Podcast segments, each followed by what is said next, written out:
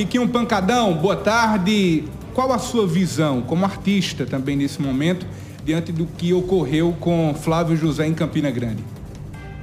Boa tarde, Zé. Boa tarde, Petson. Boa tarde, Telenova já TV Diário do Sertão. A gente sente cinza aí, pra gente não é nenhuma novidade, né? É, a gente que, que é da casa, que é da região, que é pequeno, entre aspas, né? Questão da, da mídia, a gente sente sim, né, essa dificuldade.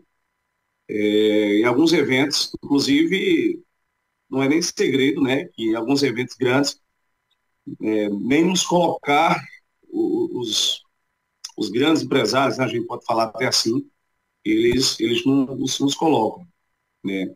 Você, você teria alguns grandes eventos aqui em Carregas que acontece, infelizmente, claro que eu também respeito, né, a cada um deles, mas que eles nem nos colocam, né, para poder para poder tocar. E quando e quando nos colocam, sempre sempre tem sempre tem um horário certo, né? Ou é no começo das festas, quando não tem ninguém, ou no final da festa, quando ninguém, a verdade é, lhe olha e vê né, com, com bons olhos. Essa, essa fala do, do Flávio José e também do Dorival, se eu não me engano, ontem, ele ilustra muito isso, né? O músico nordestino, o cantor nordestino, a banda nordestina, ele, ele é um pouco, ela está sendo um pouco discriminada, né? Eu acho que, que o forró, ela tem que ser forró, né? É, acontece muito isso também, Zé, devido a, a, a, até o João falou sobre isso, a união, né?